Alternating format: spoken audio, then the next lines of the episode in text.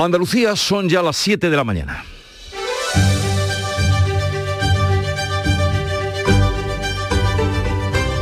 En Canal Sur Radio, La mañana de Andalucía con Jesús Vigorra.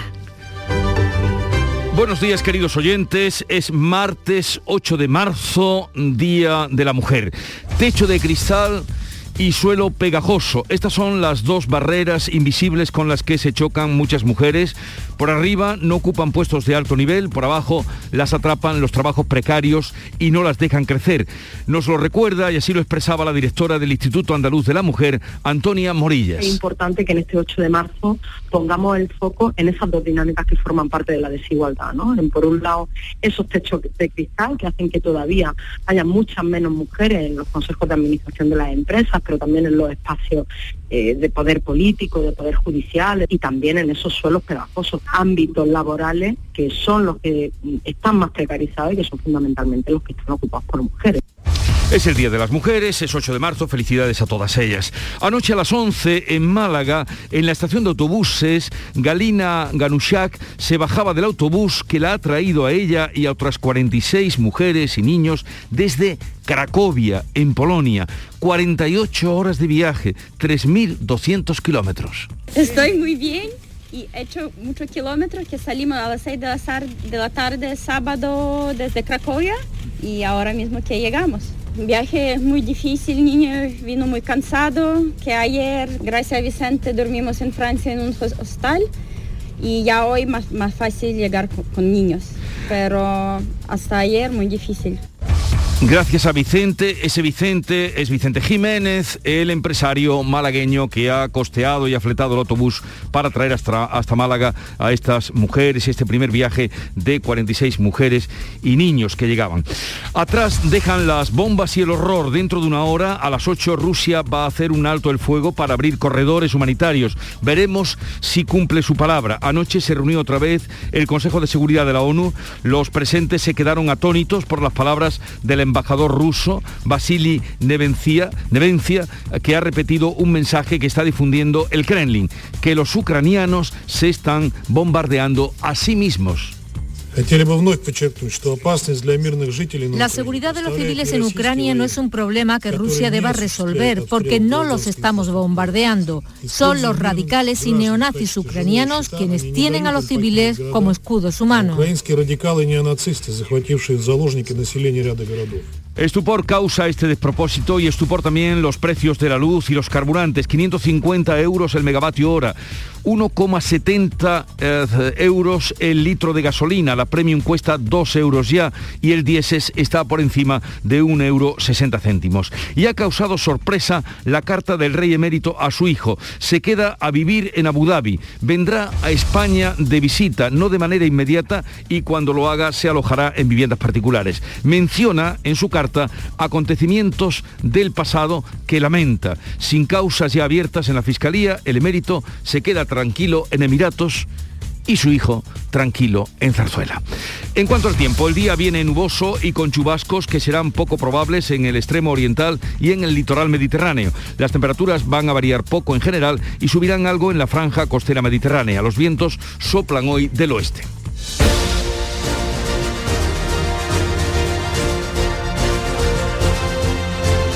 Y a esa hora vamos a conocer cómo amanece en Andalucía, en cada una de las provincias, eh, cómo viene el día en Cádiz. Salud, votaron. Con 12 grados de temperatura, nubes y posibilidad de chubascos. Llegaremos a los 16 de máxima. En el campo de Gibraltar, Fermín Soto. Aquí vamos a amanecer con bastantes nubes, temperatura 11 grados, máxima prevista para hoy de 17. Y por Jerez, ¿cómo viene el día, Pablo Cosano? 9 grados ahora mismo, 19 de máxima prevista y está también eh, la lluvia en el menú. En, ojalá y se cumpla. En Huelva, Sebastián Forero. Pues llueve en estos momentos sobre la capital, hasta ahora tenemos 9 grados, esperamos 21 en Ayamonte. Por Córdoba, José Antonio Luque. Pues mira, el cielo está parcialmente nublado, tenemos en este momento una temperatura de 8 grados, llegaremos a una máxima de 17 y también hoy hay previstos chubascos. ¿Qué día tendremos en Sevilla, Pilar González? Nubes, también puede que llueva, 20 grados de máxima es lo previsto y ahora tenemos 9 en la capital. ¿Cómo amanece Málaga, Mati Pola?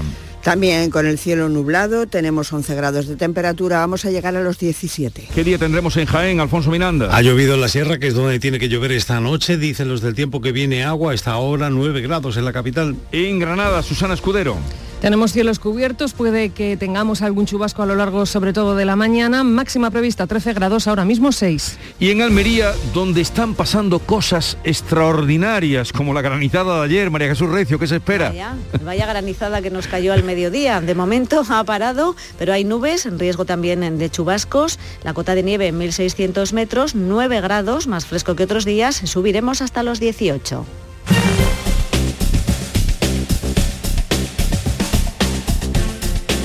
Veamos cómo están a esta hora las carreteras andaluzas. Desde la DGT nos atiende Enrique Marchán. Buenos días. Buenos días. Comienza la jornada de martes con situación tranquila en la mayor parte de carreteras andaluzas. Eso sí, tan solo encontrarán algo de tráfico lento de entrada a la capital hispalense en la SE31 a la altura de Gelbes. Además, también estamos muy pendientes del temporal ya que afecta a un total de cinco carreteras andaluzas. La mayor parte, el lo peor se encuentra en la provincia de Almería, donde están intransitables cuatro vías. La AL3102 a la altura de Belefique, la AL5406 también en Menas, la AL4404 en Aulago y la A 1178 entre Portocarrero y Cántaro.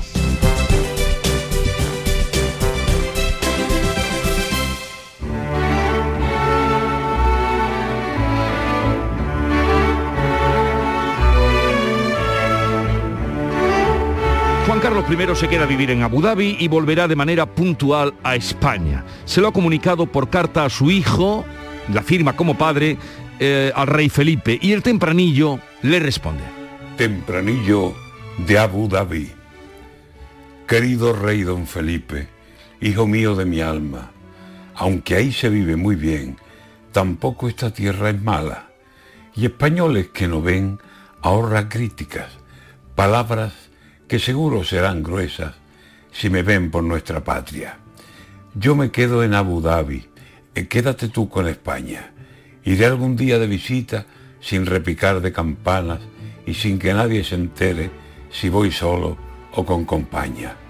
Deja que hablen ahí si se refieren a aguas del cabo de Finisterre o bien del cabo de Gata y que de este golfo pérsico no se hable ni en el mapa.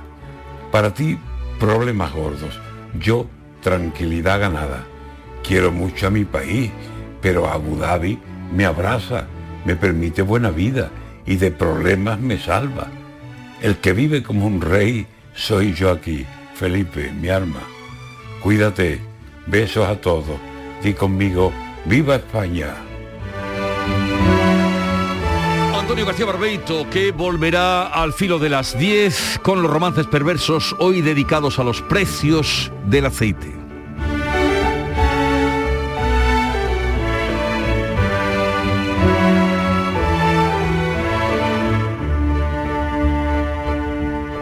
Siete, ocho minutos de la mañana.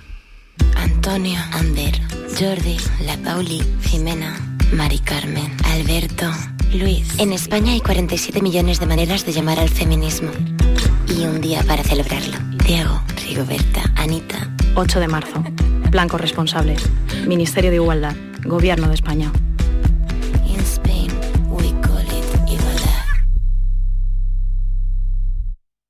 ¿Estás lesionado? Elige la fisioterapia avanzada de Clínicas Beyman. En Clínicas Beyman ponemos a tu servicio fisioterapeutas de primer nivel equipados con la última tecnología. Nuestra meta es tu recuperación. Somos la fisioterapia oficial de 18 federaciones deportivas de Andalucía. Si necesitas recuperar tu salud, tu rendimiento y tu bienestar, pide tu cita en clínicasbeyman.es. La mañana de Andalucía con Jesús Bigorra. Noticias. Vamos a contarles la actualidad de este día. Rusia anuncia un alto el fuego en Ucrania a primera hora para permitir corredores humanitarios. Será a partir de las 8 de la mañana.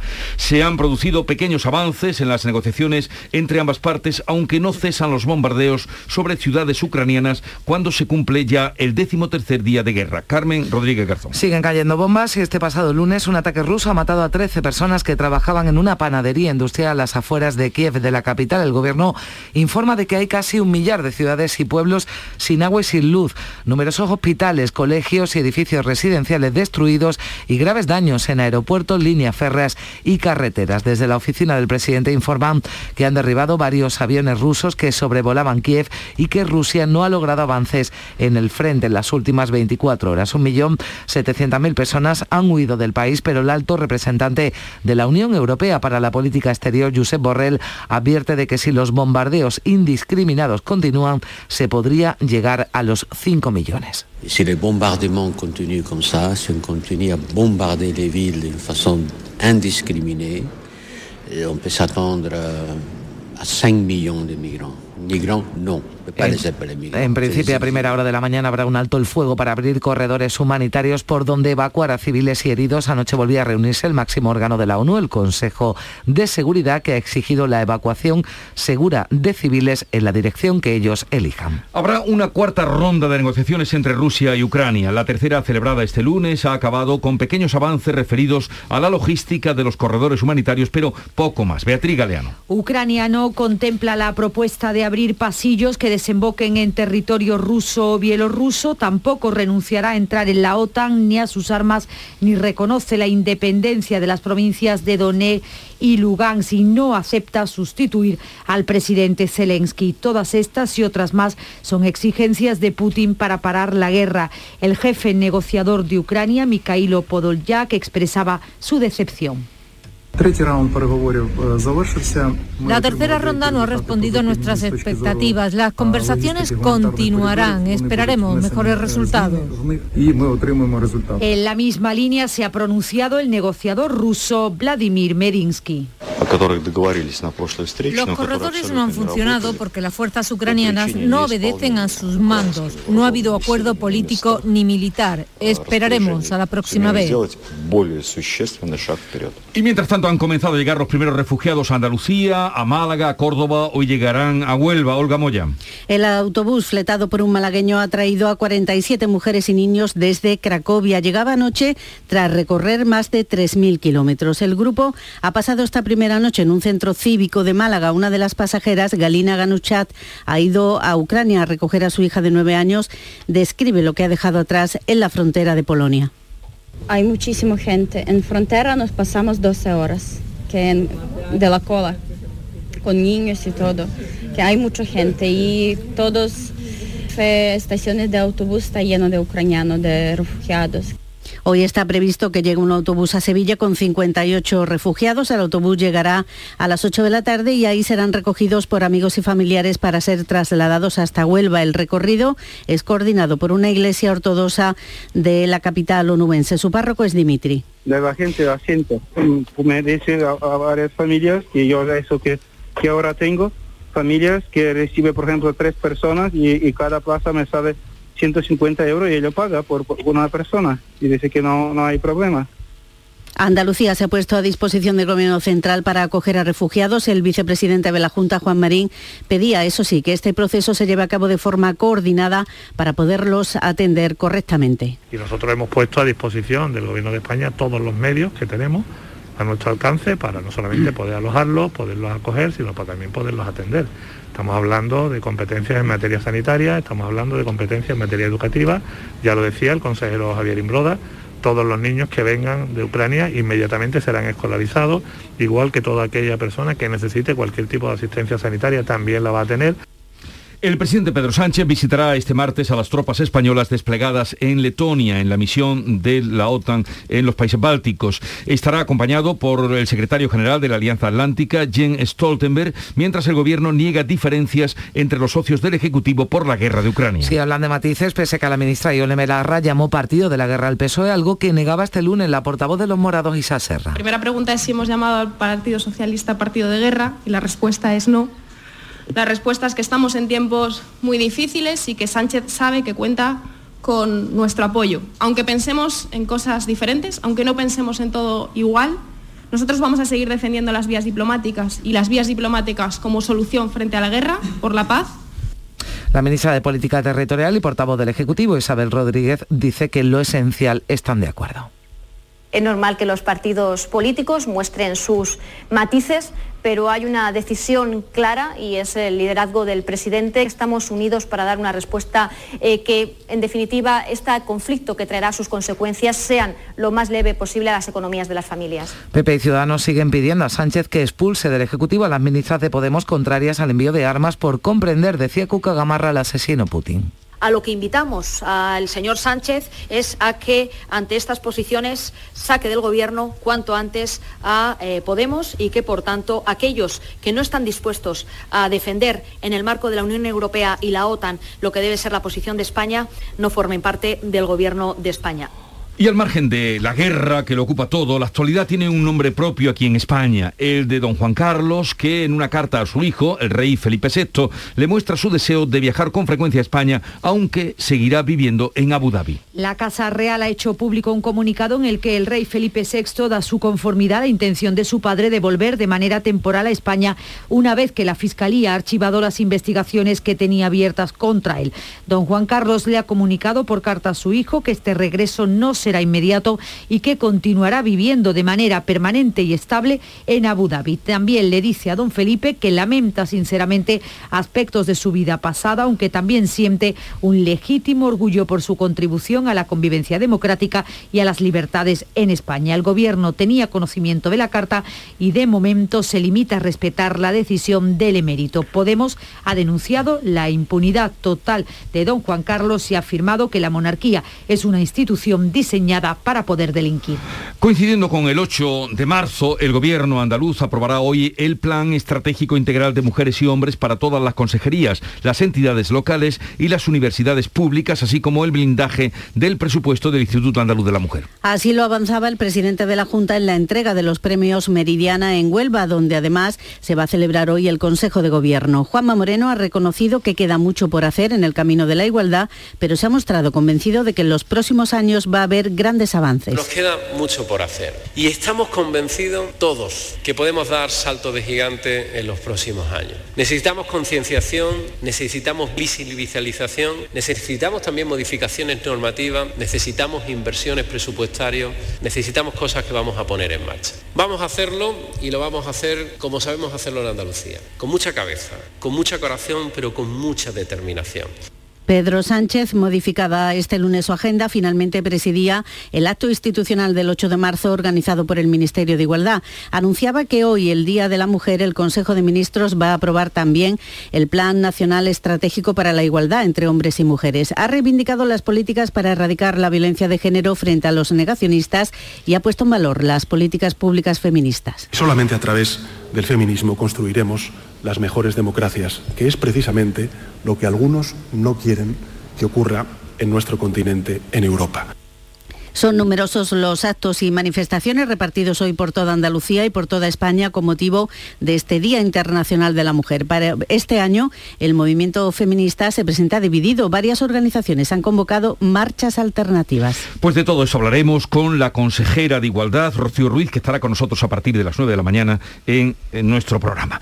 El precio de la luz va a superar hoy por segundo día consecutivo el que era hasta ahora su máximo histórico casi 550 euros el megavatio hora pagaremos este martes de media. Son 102 euros más que ayer cuando ya se alcanzaba otro récord. El precio máximo de la luz se va a dar esta tarde entre las 7 y las 8, la franja horaria en la que costará 700 el mínimo. Ya se registraba entre las 3 y las 4 de la mañana. Si la situación no cambia, pagaremos una factura de la luz hasta cuatro veces más cara que la de hace un año. Y a eso añadimos la subida espectacular de la gasolina.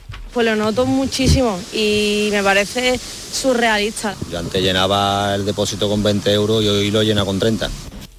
Seguimos hablando de eh, la repercusión de la guerra en la subida de la inflación que ha estado sobre la mesa en la reunión que ha mantenido la Moncloa, el presidente del Gobierno y los agentes sociales. El Gobierno pide a los sindicatos un pacto de rentas que acepten subidas moderadas de salarios pese a la inflación disparada. Patronal y sindicatos se muestran dispuestos a hablar unos y otros, reivindican autonomía para negociar los salarios en el marco establecido. Así lo ha planteado Pepe Álvarez de UGT y Unai Sordo de Comisiones Obreras. El marco en el que creemos que deben de continuar tratándose es el acuerdo de negociación colectiva. No puede conllevar que los salarios paguen el pato de la actual situación Y la Consejería de Salud ha actualizado este lunes los datos de la pandemia en Andalucía. La tasa de incidencia sube levemente. Roza los 284 puntos por cada 100.000 habitantes y ha notificado 5.000 nuevos contagios y 27 fallecimientos desde el viernes. En los hospitales andaluces hay 652 pacientes. Es el dato más bajo desde el 20 de diciembre. En el conjunto de España, el Ministerio ha notificado 35.000 nuevos contagios y 161 fallecidos. Son las 7.20 minutos de la mañana. En un momento estamos con la revista de prensa de Paco Rellero. La mañana de Andalucía. Andalucía es Carmen. Ella cuida de nuestros mayores. Andalucía es María. Ella nos trae los productos de su huerta. Andalucía es Silvia y Lola. Ellas son jóvenes diseñadoras. Andalucía es mujer. Juntas hacemos historia. 8 de marzo, Día Internacional de las Mujeres. Junta de Andalucía.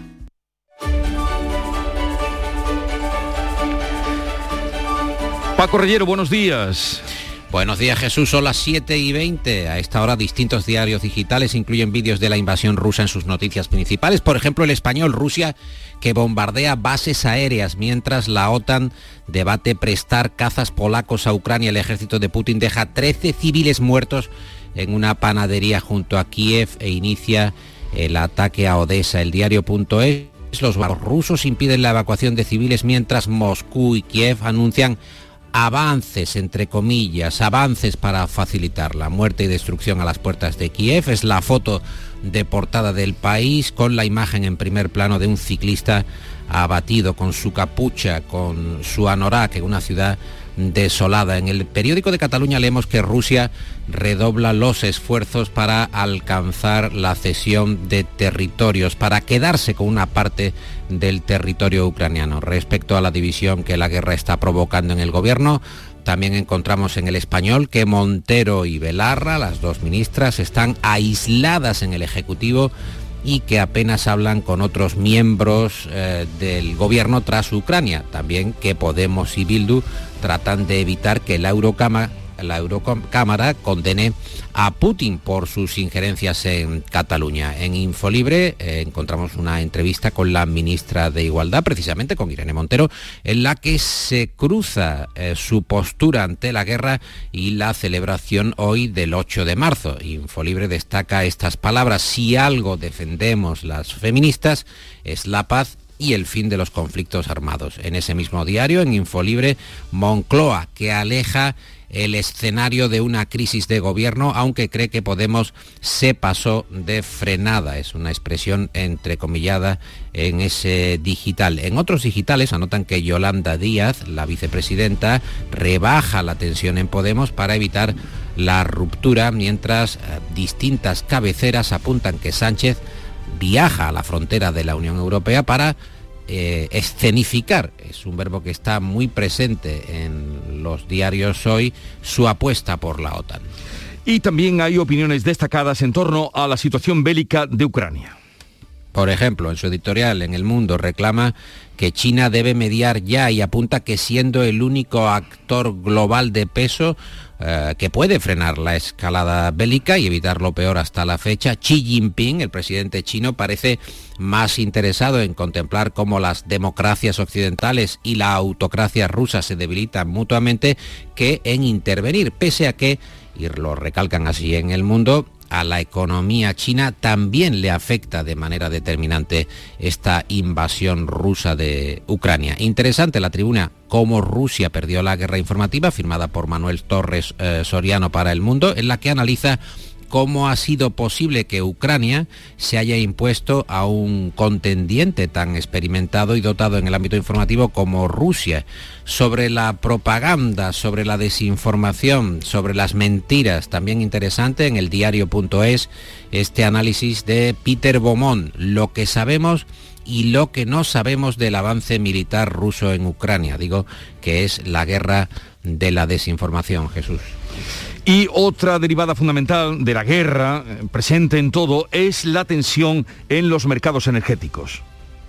El país que detecta temor a la economía de guerra, en el confidencial que anuncian que Rusia amenaza con cortar el gas a Europa mientras cruje a Ucrania bajo las bombas. El Kremlin está dispuesto a cortar su principal gasoducto con Alemania si Occidente lanza un embargo petrolero contra Rusia en el frente que eh, hemos visto. Moscú ha intensificado sus bombardeos mientras la invasión sigue estancada. Sobre los mercados energéticos que comentamos, el confidencial también apunta que la eurozona ya paga el petróleo más caro que nunca debido al euro. El Mundo abre su edición, su edición en papel, eh, contando que Estados Unidos negocia con Nicolás Maduro. Estados Unidos negociando con Venezuela alternativas al petróleo ruso. Representantes del gobierno de Joe Biden que viajaron a Caracas el pasado fin de semana y esta apertura diplomática que incluye también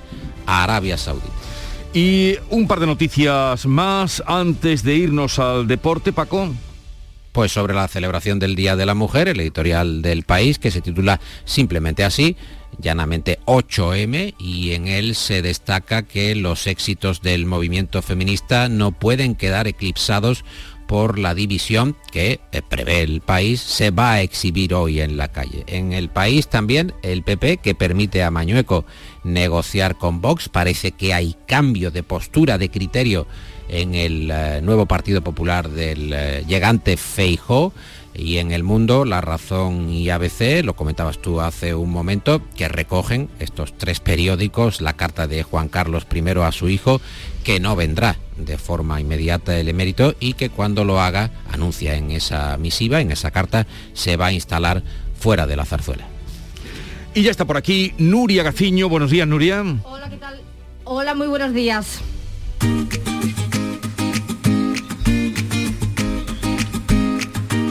Vitaldent les ofrece este programa. El Betis inicia la semana europea con la ausencia de Sergio Canales. Toca mañana la ida de los octavos de final de la Liga Europa en casa ante el Eintracht de Frankfurt Siguen al margen por distintas razones Sergio Canales, Alex Moreno y Andrés Guardado. Este último tuvo que abandonar por lesión el partido ante el Atlético de Madrid. La buena noticia para el técnico Manuel Pellegrini es que recupera a Héctor Bellerín y Juan Miranda. En el Sevilla, que el jueves afronta su encuentro europeo en el Sánchez Pijuán ante el West Ham inglés, Acuña podría estar disponible a pesar de que tuvo que retirarse en los últimos minutos del choque liguero frente al Alavés. Pero antes de la Liga Europa comienza hoy la vuelta de los octavos de final de la Champions, donde el Real Madrid recibe mañana al Paris Saint-Germain con la desventaja del 1 a 0 encajado en la ida. En el equipo francés es duda Kylian Mbappé por un golpe en el pie izquierdo. Su presencia, por tanto, en el Santiago Bernabéu va a depender de su evolución. Y Rubén Torrecilla dirige su primer entrenamiento con el Granada. El hasta ahora preparador del filial ya ha empezado a trabajar con el primer equipo tras la destitución de Robert Moreno. Va a debutar el próximo sábado en Los Cármenes, en el partido clave que tienen frente al Elche. El que fuese futbolista granadinista tiene ante sí el reto de la permanencia. Le va acompañar en esta aventura otro hombre de la casa como es Diego Maiz. Por la permanencia también lucha el Cádiz, que para el encuentro del viernes ante el Atlético de Madrid no podrá contar con Iván Alejo, que vio el domingo la quinta tarjeta amarilla. Y nueva incorporación en el Almería, el central italo-brasileño Rodrigo Eli, que estaba libre desde enero tras su paso por el Nottingham Forest, va a reforzar la defensa almeriense hasta final de temporada con opción a dos más. Además, tendremos duelo andaluz en los cuartos de final de la Copa del Rey de Balonmano, que desde el 25 de marzo se celebrará en Antequera. El equipo anfitrión ha quedado emparejado con el Ángel Jiménez de Puente Genil y la Junta de Andalucía espera respuesta de los organizadores de la Fórmula 1 a la petición de que Jerez acoja una prueba del campeonato tras la eliminación de Rusia del circuito. En Vitaldent, este mes, 15% de descuento en tu tratamiento dental. Porque sabemos que tu sonrisa no tiene precio. ¿Cuál? ¿Mi sonrisa? ¿Será la mía? Oye, ¿y la mía? Claro, la vuestra y la de todos. Hacer sonreír a los demás no cuesta tanto. Pide cita en el 900 101 001 y ven a Vitaldent. A ver, Paco, ¿con qué echamos el cierre hoy? Que estamos aquí pendientes. Vamos a mencionar dos, dos, viñetas, la del español, la de Tomás, eh, dos personas que miran desde un coche un surtidor y uno dice, la gasolina sube a la velocidad de la luz y el otro contesta, y la de la luz a la de la gasolina. Y en el país, el roto, Vemos una persona que se cruza de brazos y dice, ¿qué hace usted de brazos cruzados con todo lo que está pasando? Y ella contesta, no estoy de brazos cruzados, me los sujeto para no dejarme llevar por la indignación. Es el roto en el país. Wow, qué bueno. Siempre muy muy atinado. pensé que iba a decir para no caerme, no. no. para que la indignación no me lleve. Que tengáis eh, que tengáis un bonito día este 8 de marzo y hasta mañana. Un saludo para los oyentes. Hasta luego.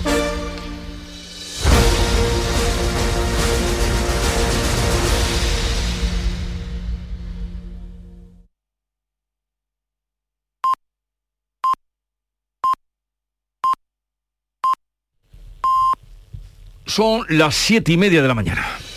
En Canal Sur Radio, La mañana de Andalucía con Jesús Vigorra. Y a esta hora, como es habitual, vamos a resumir en titulares la actualidad que les venimos contando de este 8 de marzo. Lo hacemos con Beatriz Galeano. Se cumplen 13 días de guerra en Ucrania. Rusia hará un alto el fuego a las 8 de la mañana para permitir corredores humanitarios. Y siguen cayendo bombas y muriendo civiles. Este lunes un ataque ruso ha matado a 13 personas que trabajaban en una panadería industrial a las afueras de Kiev. Pedro Sánchez visita hoy a las tropas españolas desplazadas en Letonia. Occidente estudia cómo dejar la dependencia de los uh, hidrocarburos rusos. Hay consenso en que se hará paso a paso con unanimidad y una vez haya seguridad de que el suministro no va a faltar. Estados Unidos estudia permitir a Venezuela la exportación de petróleo para aislar más a Rusia. Llegan los primeros refugiados a Andalucía, en Córdoba y Málaga y hoy se esperan más en Huelva. El autobús con 47 mujeres y niños fletado por un malagueño ha llegado esta noche en Almería. Dos madres y sus cuatro hijos han sido los primeros en empadronarse. Habrá en España tres centros de recepción de refugiados en Madrid, Barcelona y Alicante. La luz está en ascenso meteórico y cuesta 550 euros el megavatio hora en el mercado mayorista de 7 a 8 de la tarde costará 700 euros. El gas está en máximos y en el surtidor el litro de gasolina está de media a 1,70. La premium cuesta 2 euros, el diésel se paga a, a 1 euro con 60 céntimos. Es 8 de marzo y tras el parón de la pandemia miles de mujeres saldrán de nuevo a las calles para celebrar el Día Internacional de la Mujer y mantener viva la lucha por la igualdad. No solo con las habituales manifestaciones en las ocho provincias, habrá también pasacalles, teatros, talleres, charlas conciertos y concentraciones juveniles. El Consejo de Gobierno se reúne en La Rábida, en Huelva, va a aprobar el Plan Estratégico Integral de Mujeres y Hombres para todas las consejerías, entidades locales y universidades. Y el Consejo de Ministros dará luz verde a otro plan de igualdad, el tercero, que avanza en el derecho a los cuidados, la lucha contra la violencia de género o el reparto justo de la riqueza. Juan Carlos I se queda a vivir en Abu Dhabi y volverá de manera puntual a España. Es lo que ha comunicado por carta a su hijo, decisión que toma una vez archivadas las causas que tenía abiertas. Cuando vuelva, dice, residirá en viviendas particulares. También lamenta algunos hechos del pasado de su esfera privada. Interior amplía la lucha contra el narcotráfico a otras tres provincias andaluzas. El plan de seguridad del campo de Gibraltar se extiende porque las mafias se han repartido por otras zonas. Va a abarcar ahora a Granada, Almería y Sevilla, además de Cádiz, Málaga y Huelva. Está dotado con 35 millones de euros. Acaba la huelga de basura en el puerto de Santa María y comienza la retirada de 900 toneladas de residuos acumulados durante 11 días. La empresa ha atendido el 70% de las demandas laborales. La plantilla se ha puesto en marcha esta misma noche. Una huelga termina y empieza otra. CGT convoca hoy una jornada de huelga general en Renfe. El Ministerio de Transportes ha declarado servicios mínimos del 75% en horas puntas y del 50% en el resto del día. ¿Y el tiempo para hoy? Hoy tenemos los cielos nubosos en Andalucía con chubascos que irán de oeste a este y que disminuirán por la tarde. Aumentan las temperaturas en el extremo occidental sopla poniente en el estrecho. Antonio, Ander, Jordi, La Pauli, Jimena, Mari Carmen, Alberto, Luis. En España hay 47 millones de maneras de llamar al feminismo. Y un día para celebrarlo. Diego, Rigoberta, Anita. 8 de marzo. Plan corresponsables. Ministerio de Igualdad. Gobierno de España.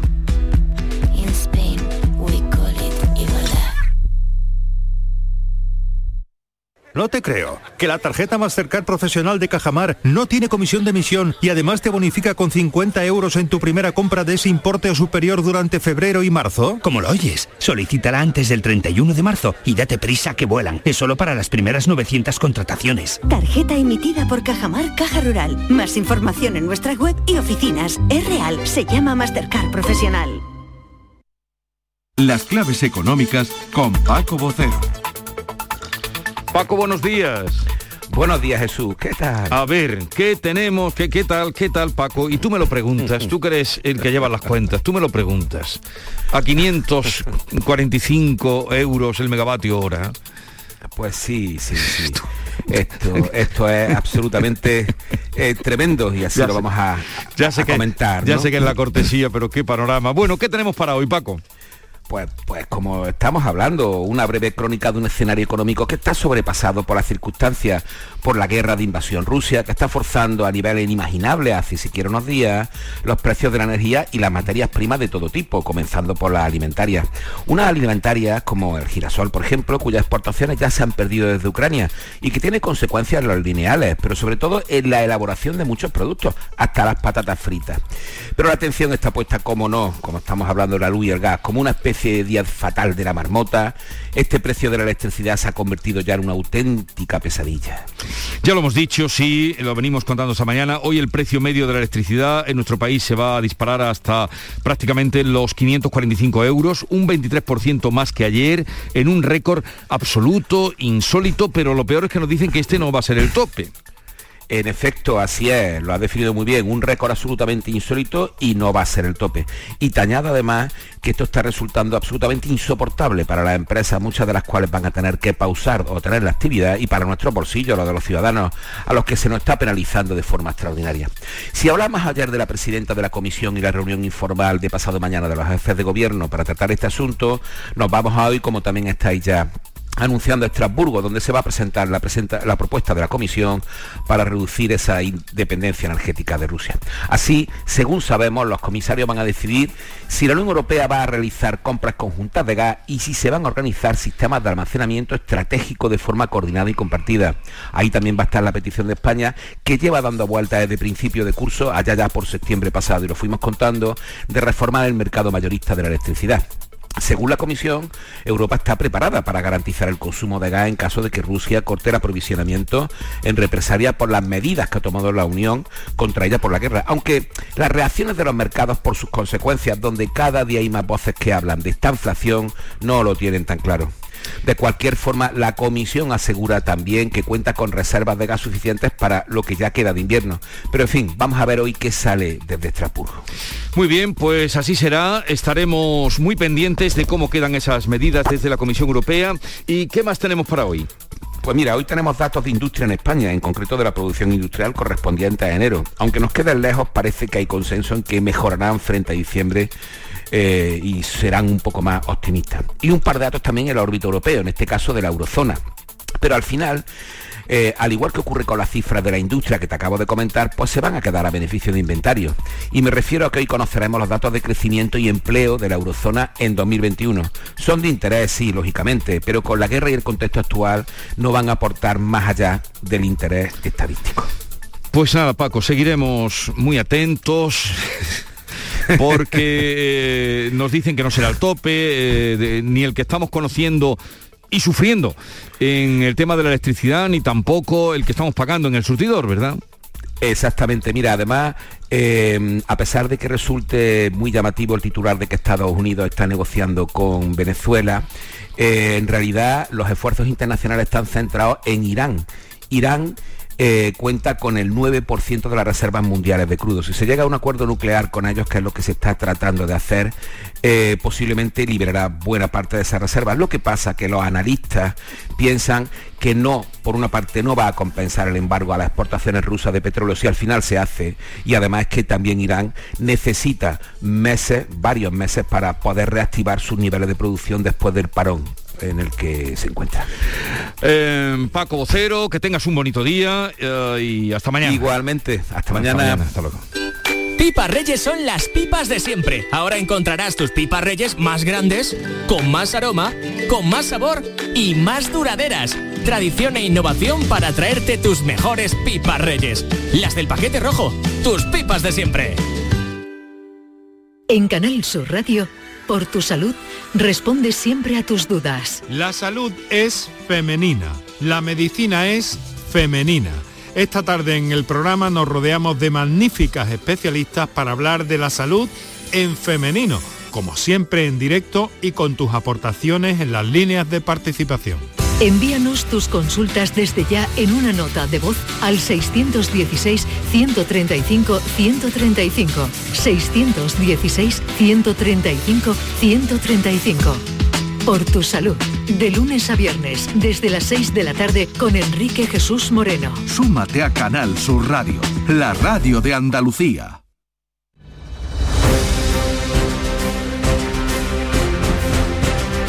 Y vamos a repasar otras noticias del el ámbito de Andalucía. Arranca este martes la Feria del Turismo Alemán, la ITB, que este año se realiza de forma virtual. Mati, por la Málaga. ¿Qué tal? Bueno, pues se quiere recuperar la presencia que el turismo alemán tuvo antes de la pandemia. Se van a hacer campañas, sobre todo centradas en atraer a este público, pero también al de Austria y al suizo. Las campañas se, van a llevar para un público específico y para eso se va a usar la inteligencia artificial. Así nos lo contaba Francisco Salado, que es presidente de la Diputación y también de Turismo Costa del Sol. Vamos a realizar una potente campaña publicitaria en Alemania, en Austria y en Suiza para promocionar los productos que más buscan, una vez que hemos analizado esos perfiles, y haciendo hincapié en la oferta de interior, la gastronomía, la cultura y el golf. Bueno, pues van a ofrecer Málaga como un destino familiar para todos los días del año. Sevilla ha recuperado después de dos años su tradicional vía crucis del primer lunes de cuaresma. Supone una auténtica antesala previa de la Semana Santa en la que ha estado presente Ucrania. Pilar González. El vía crucis del Consejo de Hermandades ha estado presidido por el señor de la Hermandad de los Panaderos, que ha salido en andas desde su iglesia a la catedral y ante un público multitudinario. El arzobispo José Ángel Saimenese en su homilía no dudaba en ver la similitud del calvario que están viviendo los ucranianos con el recorrido de Jesucristo. Ahora está presente especialmente en nuestros hermanos de Ucrania, ya que están pasando un vía crucis tan doloroso que no les falte nuestra ayuda de nuevos cireneos. Multitud de sevillanos acompañaron al señor de los panaderos anoche por el centro de Sevilla. El Comité de Afectados por el Ruido alerta de que los problemas de ruido originados por la hostelería se extienden a toda la ciudad, provocando incluso inseguridad. Susana Escudero, cuéntanos.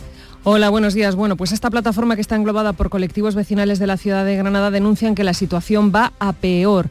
Dicen que hay inacción de la policía local que ni siquiera atiende a sus llamadas y piden la intervención inmediata del equipo de gobierno porque al ruido se suman la inseguridad y la suciedad, como ha ocurrido en dos peleas este fin de semana que han acabado incluso con varias personas ingresadas.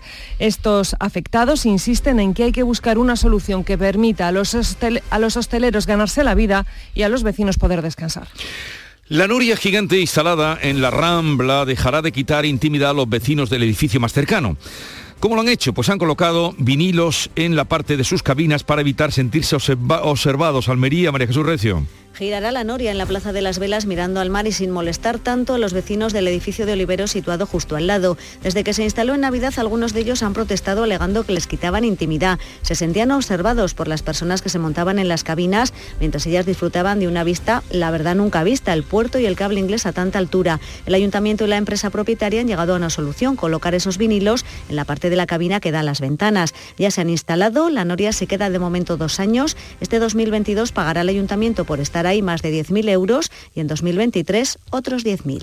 Sanlúcar ya tiene tapa oficial de su capitalidad española de la gastronomía. Se llama Trasmayo y Solera y sus ingredientes principales son, como no, el langostino y la manzanilla. Pablo Cosano. Bueno, pues eh, Jesús, como te decíamos, eh, se ha comenzado en Sanlúcar ese congreso de la tapa en miniatura, de la cocina en miniatura y mejor que te lo cuenten los propios cocineros, Manuel Pérez y Ciro Herrera, que son los ganadores. Atento. Es un canelón hecho con pasta fresca de espirulina, relleno de langostino de San Lucas. En la base tiene una salsa americana con galeras y langostinos. Para napar el canelón hemos puesto una mayonesa de manzanilla que va gratinada y para terminarlo un aire de, lima para que le aporte un toquecito.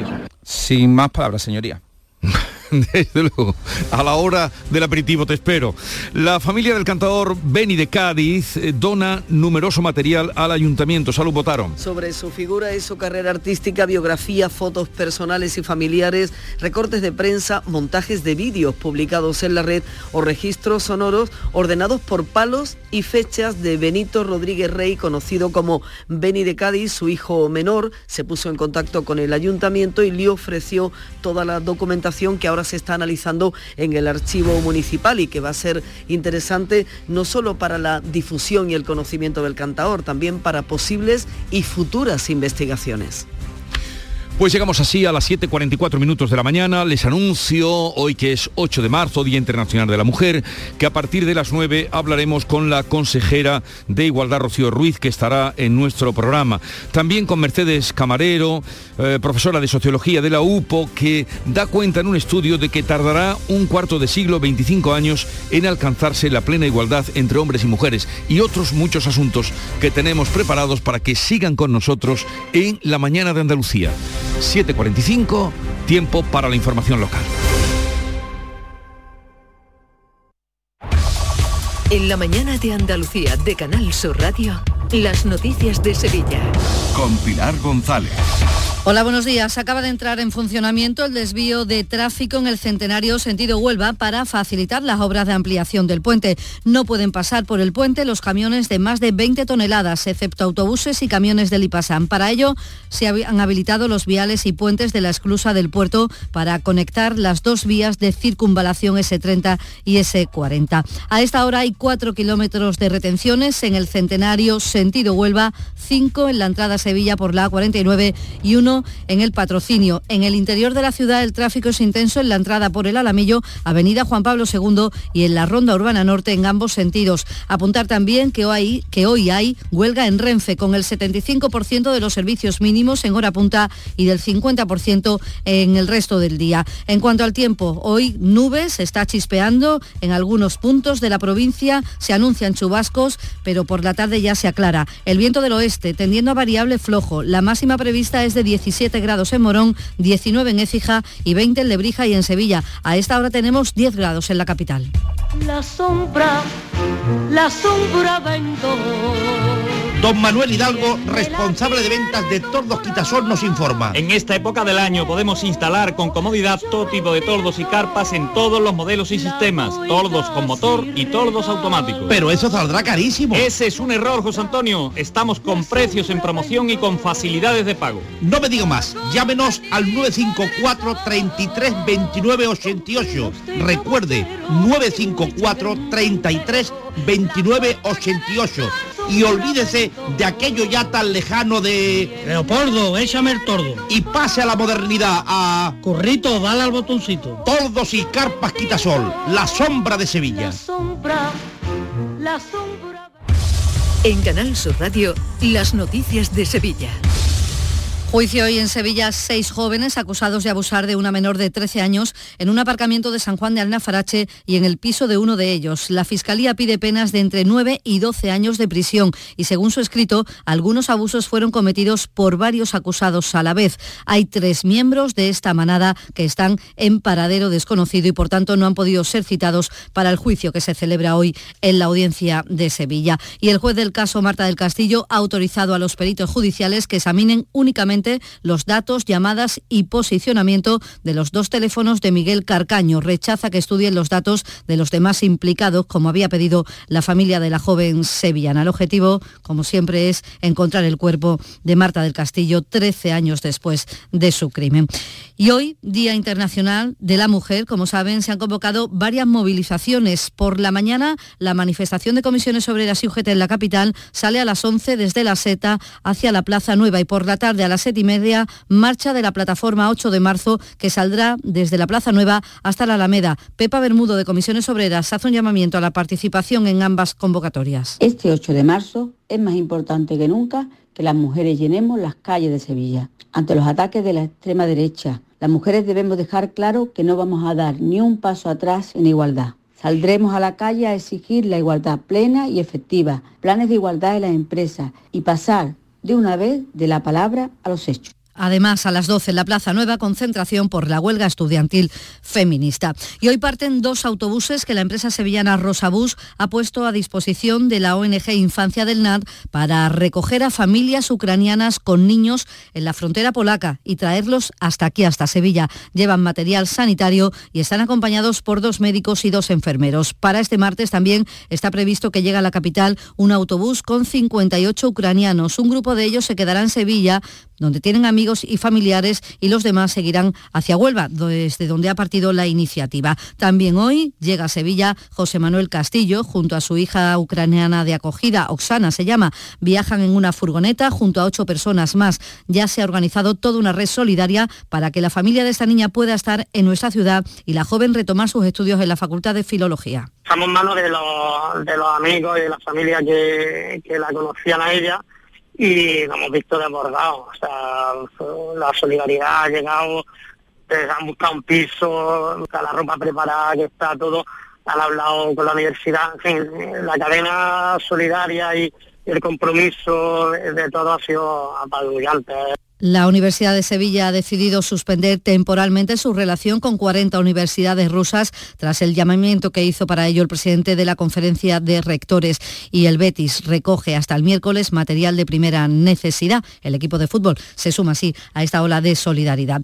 Y en cuanto a la economía, el sector de la aceituna negra podría perder hasta 75 millones de euros por la invasión de Rusia a Ucrania. Los envíos a la zona suponen el 10% del total de exportaciones y la mayoría del producto de nuestra provincia. El secretario general de ASEMES, Antonio de Mora, considera que unos 12 millones de kilos de aceitunas se quedarían sin exportar y ello afecta gravemente también a agricultores y productores. Pues se quedan en los almacenes y el año que viene la recolección, pues lógicamente habrá mucha menor demanda de aceituna para elaborar como negra y como digo, pues incrementará el stock que tiene el sector, lo cual es una mala noticia porque ya contamos con, una, un stock, unas existencias muy altas año tras año, lo cual es una mala noticia para todos. Y Ucrania también ha estado presente en el primer lunes de Cuaresma, en el que Sevilla ha recuperado, tras dos años, la tradición del Via Crucis del Consejo de Hermandades. El Señor del Soberano Poder, en su prendimiento, el Señor de los Panaderos, presidía anoche en la Catedral este Via Crucis. La imagen salía en andas por la tarde de la Capilla de San Andrés, en la calle Orfila, hasta llegar a la Catedral. Ha sido el primer Via Crucis del arzobispo José Ángel Saiz Menese, que quiso tener muy presente el calvario de los ucranianos ahora está presente especialmente en nuestros hermanos de Ucrania, ya que están pasando un vía crucis tan doloroso que no les falte nuestra ayuda de nuevos cireneos. Multitud de sevillanos acompañó al Señor de los Panaderos por el centro de Sevilla. Siete de la mañana y casi 52 minutos. Estrés, reuniones, planificaciones. Respira. Si eres autónomo, en Caja Rural del Sur te ofrecemos la tranquilidad que necesitas. Cuéntanos tu caso y nos encargaremos de todo. Te esperamos en nuestras oficinas. Caja Rural del Sur. Formamos parte de ti. ¿Te está afectando la subida de la luz? Claro que sí. Por eso en Insolac Renovables instalamos paneles fotovoltaicos de autoconsumo con los que podrás generar tu propia electricidad. Y ahora, con la subvención del 40% de la Agencia Andaluza de la Energía, lo tienes mucho más fácil. Entra en insolacrenovables.com e infórmate de las ventajas que tiene el autoconsumo. Insolac, expertos en energías renovables desde 2005. Mari Carmen, no te líes. Si te vas a comprar un coche, cómprate un Driveris. Hazme caso. Son coches de segunda mano, pero muy bien revisados. Los puedes financiar y tienen un buen precio. Y si hubiera un problema, siempre responden. ¿Qué más quieres? Mari Carmen, Driveris, que son vehículos de ocasión de verdad. Driveris.es, entra ya. Las noticias de Sevilla. Canal Sur Radio. El número de hospitalizados por coronavirus sigue bajando, son ahora 116, 20 están en UCI. Son unos datos buenos, pero el número de fallecidos es alto. 15 personas han muerto en tres días. Sumamos además 796 contagios. La tasa de incidencia está por debajo de los 200, 195 casos por 100.000 habitantes. Sigue siendo la más baja de toda Andalucía. Contarles también que el Ayuntamiento de la capital ha adjudicado para la feria de este año seis casetas que no habían sido renovadas. En concreto, tres se adjudican a casetas familiares, dos a entidades y una a la categoría de casetas perdidas. Y Emasesa ha iniciado su campaña de sensibilización para reducir un 20% el gasto de agua en Sevilla y en su área metropolitana. El objetivo es reducir el consumo pasar de 116 litros por habitante y día a 90 litros. El consejero delegado de Masesa, Jaime Paló, confía en la capacidad ahorradora de los sevillanos. Hemos pasado una sequía cada 10 años y eso ha servido como aprendizaje de la población.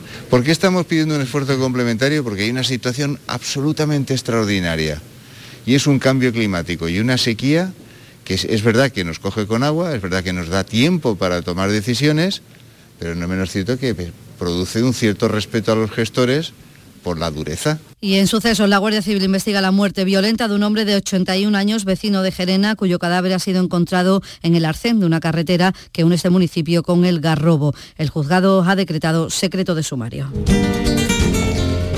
Y esta tarde se entrega la final del primer premio SGAE de composición de flamenco de Paco de Lucía. Será en la sala B del Teatro Central. Es la primera iniciativa dedicada en exclusiva por la SGAE a la composición de obras flamencas.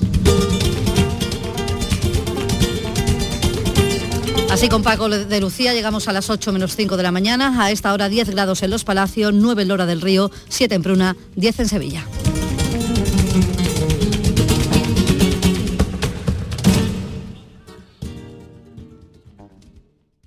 Escuchas La mañana de Andalucía con Jesús Vigorra, Canal Sur Radio.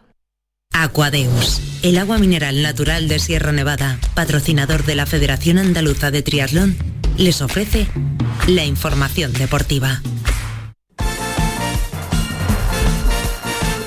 Son las 8 menos 5, tiempo ya para el deporte. Nuria Gaciño, ¿qué tal? Muy buenos días. Buenos días. Bueno, estamos en Semana Europea, mañana el, turno para el Betis, eh, que recupera además algunos efectivos de cara a ese partido frente al Frankfurt. Pues sí, mañana en la ida de los octavos de final de la Liga Europa, el Betis recibe al Eintracht de Frankfurt, siguen al margen por distintos motivos. Sergio Canales, Alex Moreno y Andrés Guardado, este último tuvo que abandonar por lesión el partido ante el Atlético de Madrid, el partido del pasado domingo.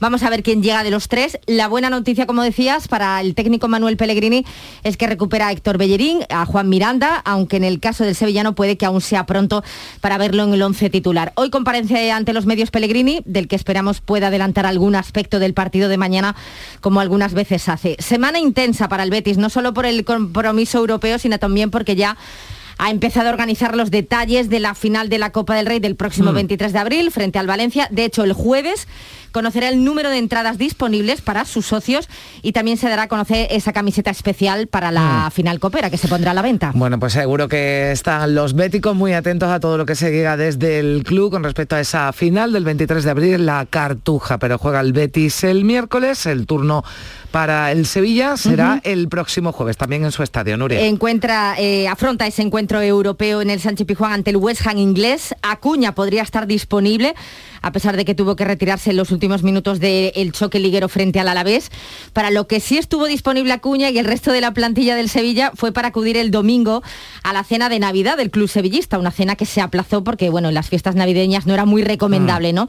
hacerla por culpa del COVID. En esta reunión eh, aprovechaba el presidente José Castro para pedirle un último esfuerzo al equipo en esta fase tan importante de la temporada. Solo pido un último esfuerzo.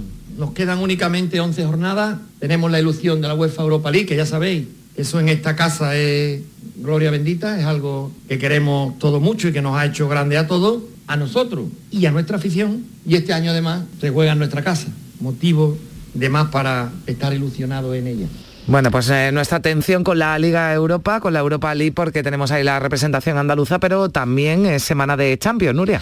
Hoy comienza la vuelta de los octavos. El Liverpool recibe a las 9 al Inter de Milán. La renta es para el equipo inglés, que la ida ganó por 0 a 2. El otro encuentro es el Bayern de Múnich-Salzburgo, eliminatoria abierta gracias al empate a 1 de la ida. El Real Madrid juega mañana, recibe al Paris Saint-Germain con la desventaja del 1 a 0 encajado en Francia. En el equipo galo es duda Kylian Mbappé por culpa de un golpe en el pie izquierdo. Su presencia, por tanto, en el Santiago Bernabéu va a depender de su evolución, pero a buen seguro que no se lo va a querer perder. Bueno, y en el Granada ya eh, ayer se estrenaba, este lunes ya como entrenador Rubén Torrecilla, que se ponía al frente del equipo. El hasta ahora preparador del filial ya ha empezado a trabajar con el primer equipo tras la marcha de Robert Moreno. Va a debutar el próximo sábado en Los Cármenes, en ese partido tan importante que tienen frente al Elche.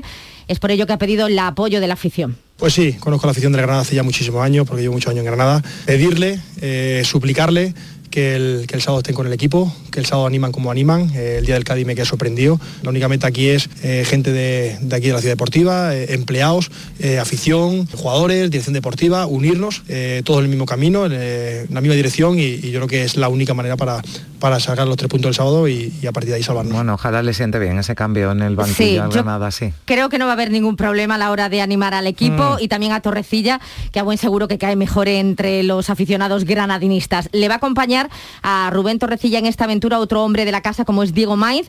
Por la permanencia también lucha el Cádiz, que frente al Atlético de Madrid el próximo viernes se pierde a Iván Alejo, por eh, eh, que vio su quinta amarilla el domingo. Y tenemos una nueva incorporación en el Almería, el central italo-brasileño Rodrigo Eli, que estaba libre desde enero tras su paso por el Nottingham Forest, viene a reforzar la defensa en el conjunto almeriense. Toda la suerte del mundo. Pues esperemos también que le siente bien esa nueva incorporación a la Almería. Gracias, Nuria. Hasta aquí el deporte.